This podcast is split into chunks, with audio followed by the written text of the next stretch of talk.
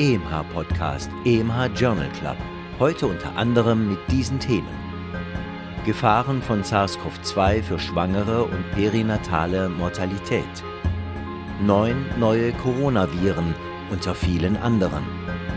Wie lange sollen Mammographien durchgeführt werden?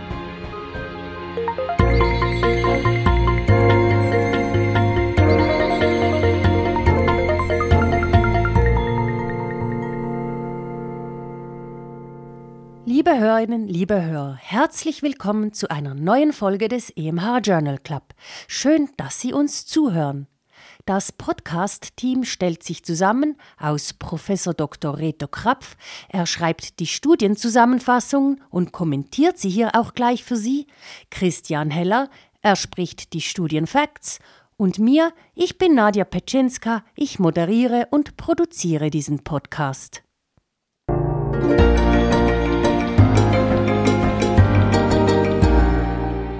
Praxisrelevant. Gefahren von SARS-CoV-2 für Schwangere und perinatale Mortalität. Schwangere Frauen wurden mit gutem Recht in Bezug auf Covid-19 als speziell vulnerabel bezeichnet. Mit Beginn der Impfung für Schwangere im Dezember 2020 wurden bis Oktober 2021 in Schottland die Schwangerschaftsverläufe untersucht. Knapp 5000 Frauen erlitten in dieser Zeit eine Covid-19-Infektion, relativ normal verteilt über die ganze Schwangerschaft. Jede sechste der infizierten Schwangeren musste hospitalisiert werden, wobei das Hospitalisationsrisiko mit der Dauer der Schwangerschaft progressiv zunahm. Und nun die eindrücklichen Zahlen zum Risikofaktor fehlende Impfung. Knapp 80 Prozent der Neuinfizierten, mehr als 90 Prozent der Hospitalisierten und fast alle 98 Prozent der Intensivstationaufnahmen betrafen die ungeimpften Frauen. Die perinatale Mortalität der Kinder war bei einer Geburt innerhalb von vier Wochen eines mütterlichen Covid-19-Infektes viermal höher als bei jenen ohne Infekt aber während der identischen speziellen Bedingungen der Pandemie. Die Impfquote von Schwangeren lag aber noch im Oktober 2021 bei lediglich 32 Prozent im Vergleich zu 77 Prozent von Nichtschwangeren, Altersgruppe 18 bis 44 Jahre. Eine Erhöhung der Impfquote vor oder während der Schwangerschaft ist aufgrund dieser Daten zum Schutz von Müttern und Kindern also wichtig.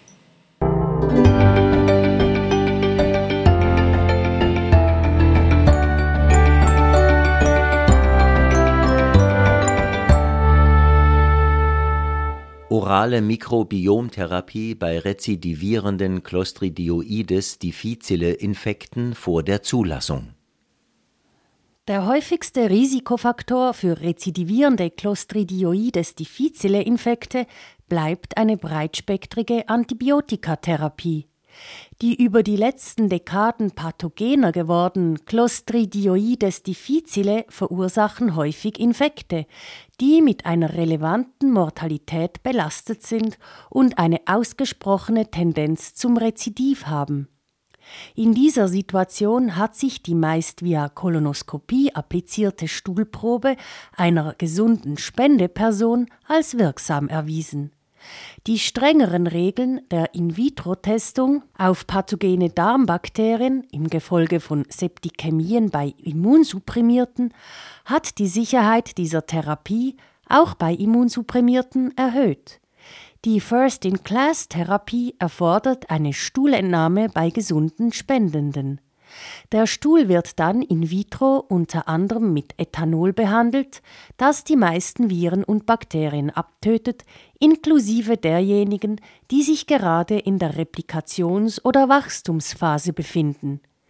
Dadurch wird für gegenüber Ethanolexposition resistente, sporenbildende Bakterien selektioniert. Diese treten in Kompetition mit Clostridioides difficile, unter anderem durch Veränderung der Gallensäurenzusammensetzung im Intestinum. Die hier selektionierten Bakterien gehören der Gruppe der meist grampositiven, sporenbildenden Firmikuten an. Firmikuten kommt von Firmacutis, also starke Haut oder Hülle, das heißt in Sporen enkapsuliert. Bei Patientinnen und Patienten mit drei und mehr vorangehenden Clostridioides difficile Infekten traten innerhalb von acht Wochen weitere Rezidive in zwölf Prozent der Fälle auf, während in der Placebo-Gruppe bei 40 Prozent ein weiteres Rezidiv auftrat. Number needed to treat kleiner als 4, p kleiner 0,001. Verabreicht wurden vier Kapseln pro Tag für drei Tage. Dies ist ein großer Schritt vorwärts mit einem weniger invasiven Therapieansatz. Anscheinend sind viele Firmen in der Entwicklung solcher Therapien engagiert, was den Einführungsprozess beschleunigen dürfte. Ein direkter Vergleich zur Stuhltransplantation in Bezug auf Wirksamkeit und Sicherheit fehlt noch.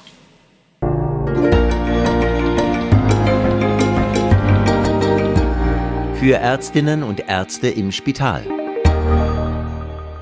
Harnstoff und Osmolalität auf der Intensivpflegestation. Viele Patientinnen und Patienten müssen während ihrer Behandlung auf der Intensivpflegestation negativ bilanziert werden.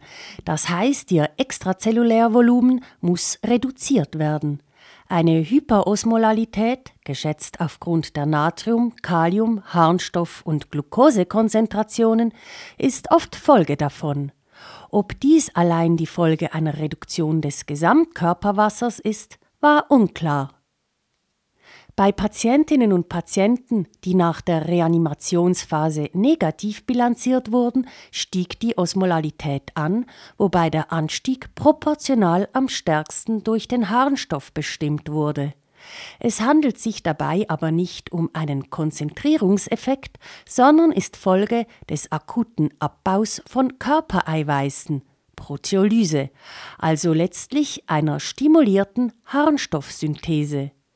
Der Harnstoffanstieg war unabhängig von der Nierenfunktion oder der oralen und oder venösen Zufuhr von Stickstoff durch Eiweiße oder Aminosäuren nachweisbar. Die Stimulierung der Synthese von Harnstoff, einem sogenannten organischen Osmolyten, scheint einen wichtigen Beitrag zur Wasserkonservation zu leisten. Bei solchen Patientinnen und Patienten sollten im Verlauf der Therapie also immer Natrium, Kalium, Harnstoff und Glucose zusammen interpretiert werden, um eine schwerere Hyperosmolalität zu vermeiden oder deren Korrektur sicher durchzuführen.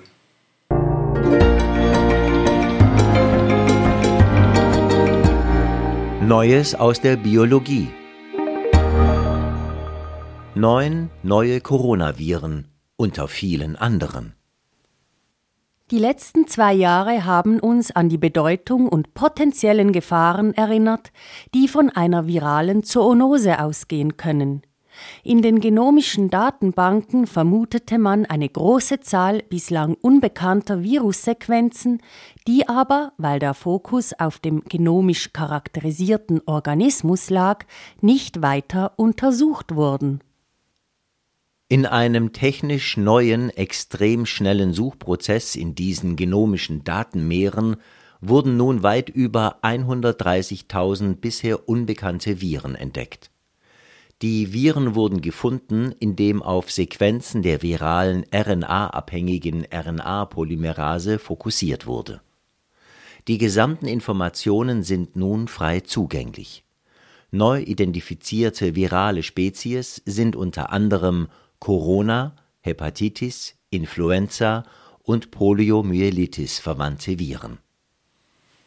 Das Potenzial für eine neue virale Zoonose ist also groß, mit oder ohne Mutationen in den neu entdeckten Viruspartikeln. Wie schon SARS-CoV-2 demonstrierte, wird diese Wahrscheinlichkeit immer höher. Eine expandierende Menschheit schafft immer engeren Austausch mit den die bislang unbekannten Viren bewirtenden tierischen Organismen. Die Situation ist deshalb ungemütlich, weil das humane Immunsystem diese Viren noch nie oder lokal nur sehr begrenzt gesehen haben dürfte.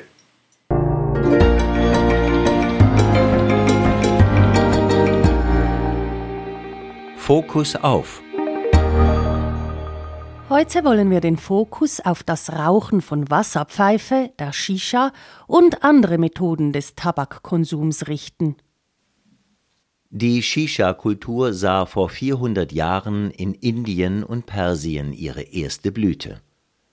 Nikotinkonsum durch Verbrennen mit Papier umhüllten Tabaks entstand vor fast 300 Jahren in Spanien. Shisha-Rauchen ist weit verbreitet. Bis zu 20 Prozent unter den 18- bis 24-Jährigen. Das Durchleiten des Rauches durch Wasser eliminiert die im Verbrennungsprozess von Tabak entstehenden Toxine nicht. Je nach Dauer und Tiefe der Shisha-Inhalationen kann eine Sitzung ein Äquivalent von bis zu zwei bis drei Zigarettenpackungen bedeuten. Die seit etwa 15 Jahren angebotenen E-Zigaretten produzieren Aerosole, die Nikotin, Propylenglykol, Glycerin und Geruchsstoffe enthalten. Die Grundausstattung der E-Zigaretten umfasst eine Batterie, einen Atomisierer und ein Flüssigkeitsreservoir. Die in kurzer Abfolge auf den Markt gekommenen E-Zigaretten von unterschiedlicher Technologie machen toxikologische Studien schwierig durchführbar. Ein E-Zigarettenmodell, das miniaturisierte Shisha-Technologie verwendet, scheint gegenüber dieser aber nicht weniger bedenklich.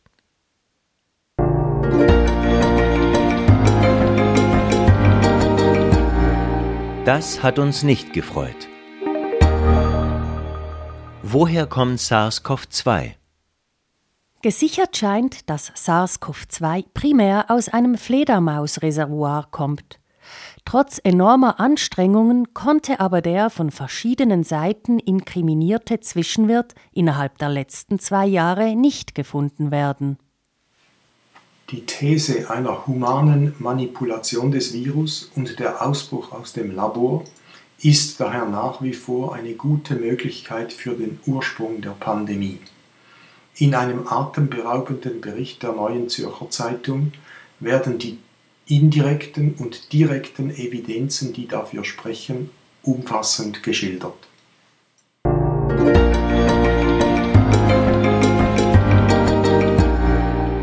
auch noch aufgefallen. Wie lange sollen Mammographien durchgeführt werden?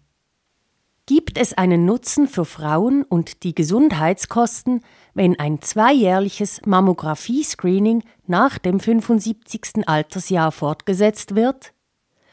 Nicht ganz überraschend hängt das Resultat von allfälligen Komorbiditäten ab. Ohne wesentliche Komorbidität liegt ein kleiner Effekt auf die Mortalität vor, 5,7 gewonnene Lebenstage pro 1000 Frauen, sowie laut Berechnungen auch eine Kosten-Nutzen-Effektivität. Die Rate falsch positiver Resultate ist gemäß dieser Studie aber etwa gleich hoch wie die Rate der reduzierten Mortalität. Der beste präventive Effekt wirkt sich also für die zunehmende Population 75-jähriger und älterer, sonst gesunder Frauen aus. Ob sich alle diese Frauen aber dem Risiko falsch positiver Befunde aussetzen wollen, ist eine offene Frage. Ein Editorialist gibt zu bedenken, dass eine größere präventive Effektgröße erreicht würde, wenn wirklich alle Frauen zwischen 50 und 74 Jahren einem regelmäßigen Screening unterzogen würden. Idealerweise würde das Mammographie-Screening unter anderem durch präventivmedizinische Interventionen sowie klinische und allenfalls polygene oder polygenetische Risikoscores ergänzt.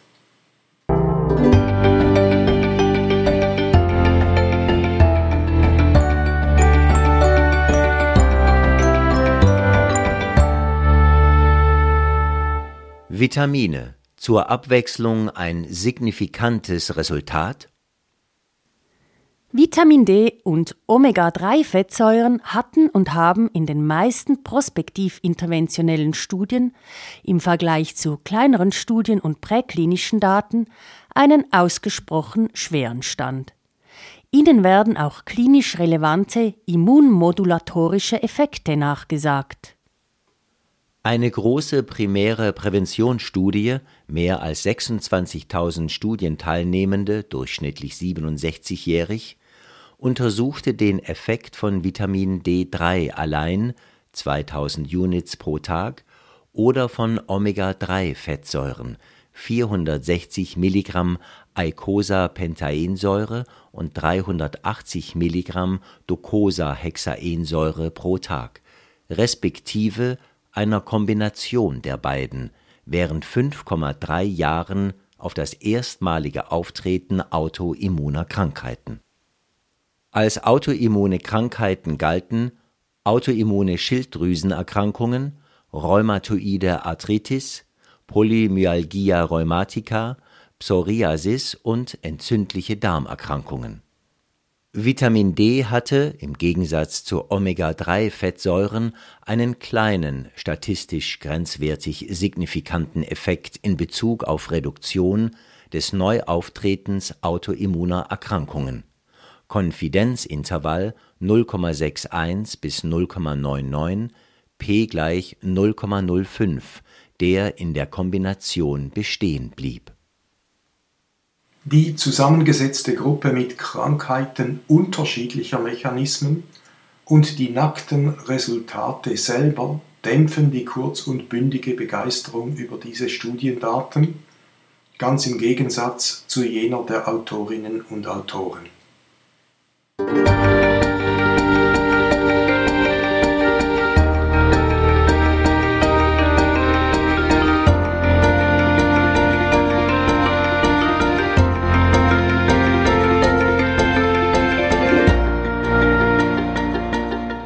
Wäre es für heute schon wieder gewesen mit dem EMH Journal Club. Schön, dass Sie mit dabei waren.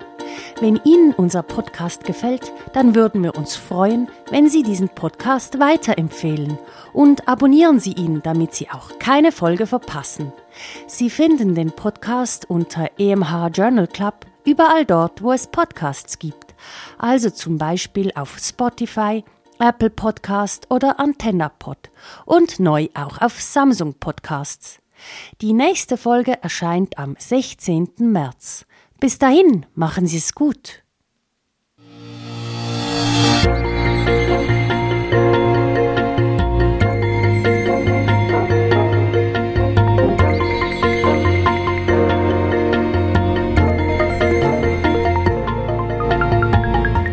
Sie hörten EMH Podcast, EMH Journal Club.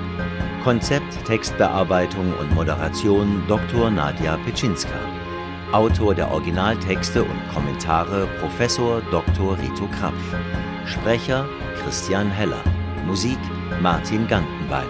Produktion Resus Positiv GmbH für EMH Schweizerischer Ärzteverlag.